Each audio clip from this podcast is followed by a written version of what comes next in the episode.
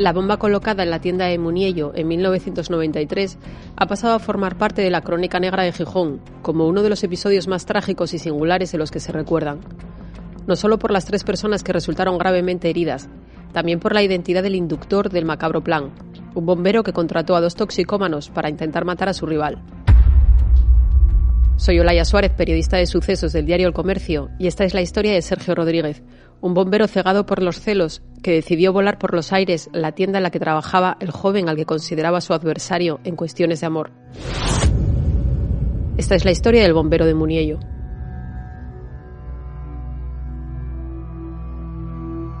Era la mañana del 11 de marzo de 1993. La centralita de los bomberos recibía una llamada. Un ciudadano anónimo avisaba de que en la calle Trinidad había un fuerte olor a gas. Era jueves y el centro de Gijón se encontraba inmerso en la rutina de mitad de semana, con tiendas abiertas, repartidores, los carteros de portal en portal, la gente haciendo la compra y la mar, en calma, justo donde ya se barruntaba la desgracia. Fuimos Tino, compañero mío que ya, falleció, y yo. Entonces nada, nos acercamos ahí a Muniello y yo vi una furgoneta, y iba a aparcar el, el patrol ahí enfrente de la tienda. Pero había una furgoneta que era del chaval que estaba dentro.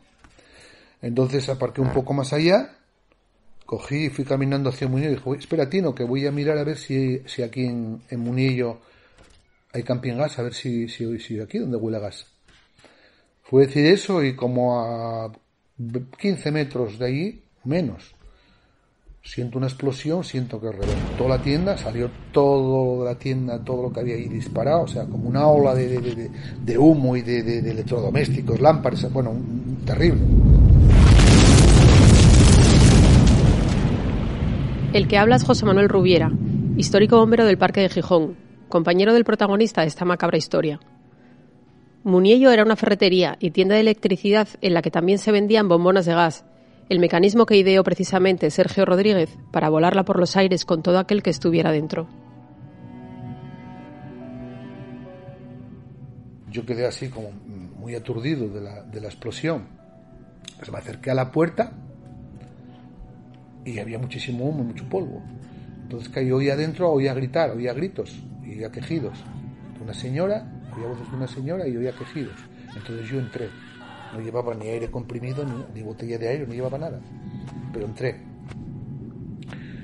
Y, y cuando entro al final, al fondo, me acuerdo que fue al fondo, eh, creo que estaba, había un, como un teléfono, fue ahí al fondo, al, final. Eh, vi una persona, una persona joven, quejándose y, de dolor. Entonces me acerqué a él y lo ayudé a salir lo puse hacia la espalda y lo ayudé a salir fuera de la tienda. Yo sin saber, sin saber realmente al alcance de lo que tenía. Cuando llego a la puerta, claro, con la luz, lo vi. Le faltaba prácticamente tenía sección a un pie. Llamé por la, por la radio a los compañeros diciendo que había una explosión, que viniesen rápido, que aquí aquello era terrible, que, que había heridos y tal. Volví a entrar y ya había un señor que estaba semienterrado con los escombros y en ese momento ya llegaron los compañeros y ya mm, lo ayudamos a, a salir. A ese señor le faltaban las dos piernas. El balance fue terrible. La explosión dejó mutilado de las dos piernas al dueño del comercio, le amputó un pie a un cliente de 25 años y otra clienta de mediana edad quedó sorda de los dos oídos. El destino quiso que el empleado al que iba dirigido el ataque no estuviera allí. Había salido a por cambio de dinero apenas unos minutos antes. Pero ¿quién estaba detrás de aquella atrocidad? Estaba Sergio Rodríguez, apodado El Piro, de pirómano, de 30 años y que había ingresado en el cuerpo de bomberos tres años antes. Había pagado 5.000 pesetas a dos hermanos toxicómanos, conocidos como los Pintas, para que ejecutasen el plan, Quería quitarse de en medio a un chico con el que se veía Rosario, una vecina de la Camocha con la que Sergio tenía una relación de idas y venidas. Él eh, les dio a uno de ellos dinero para que fuesen con una botella de camping gas donde él había metido, donde había hecho la, el, explosivo, había preparado el explosivo, metido dentro de la botella de camping gas, pero no, con, no había ni, ni, ni mecanismo de retardo ni para que explotase una hora ni nada. Eso podía haber explotado eh, eh, en cualquier momento. A los cinco minutos, al cogerla, a los diez. La bomba la había hecho de forma rudimentaria, con ácido sulfúrico, explosivo y un reactivo. Lo suficiente para volar por los aires el edificio. ¿Y cuándo supisteis que detrás de todo eso estaba un compañero vuestro? No, yo, yo, bueno, yo, yo personalmente, ahí había una historia, debía haber una historia de, porque un empleado de, un empleado, un chaval que trabajaba allí, bueno, tenía, una historia entre ellos de, de, amorosa con una chica, bueno, eso ya, bueno, y después ya se supo. Entonces yo, no sé, me imaginé, porque me imaginé. Pero al día siguiente, bueno, al día siguiente ya lo supo la policía, al día siguiente ya lo tuvieron.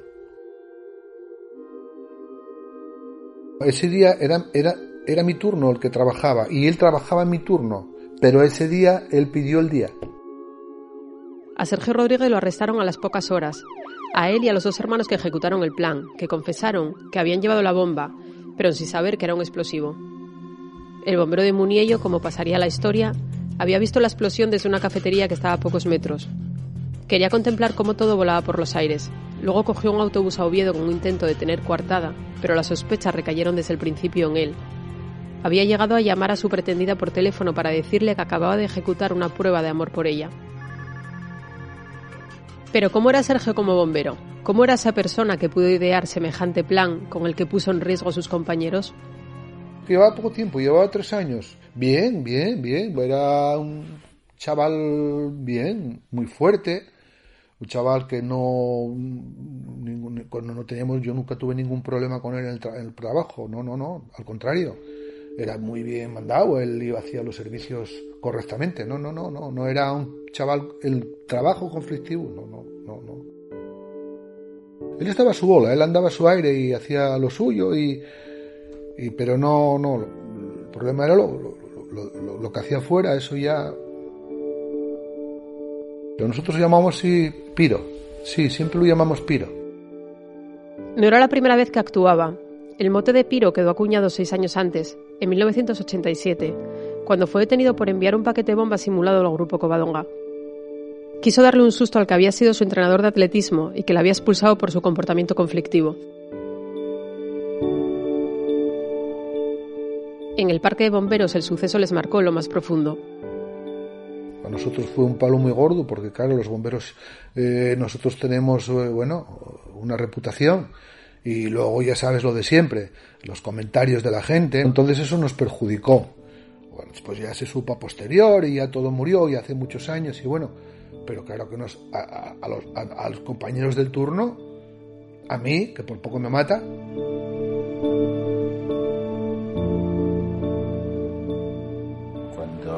le hicieron un registro en la taquilla de bomberos, le pillaron una escopeta de perdigones que andaba por allí el lío y un cheminova de estos aparatos de química y debía estar jugando con o, mirando cosillas. Es Ignacio Manso Platero, el abogado que llevó el caso de la bomba de Muniello y que acabó también ejerciendo como padrino de boda del bombero. Porque Sergio a los cuatro meses de la explosión se casó estando ya en la cárcel con la mujer que pretendía y por la que mandó colocar la bomba. Pero vayamos por partes en esta rocambolesca historia.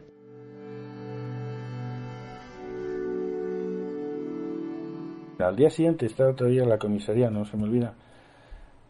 La comisaría en la calle Dinturra, quiero recordar. Y entonces estaba yo asistiendo a uno por un tema de falsificación de, No, perdón, de cheques sin fondos, que de aquella era delito, el cheque sin fondos. Y entonces según estoy atendiendo a ese, llega otro policía y me dice, oye, que hay uno que pregunta por ti abajo. El bombero, que ya lo tenemos, tenemos detenido. Era Sergio. Por aquel entonces ya era cliente habitual. Le había entrado una vez con un rifle de pesca submarina, le había tirado ácido sulfúrico, peleas, navajas, eh, cuchillos y todo. Rajada de ruedas de coches.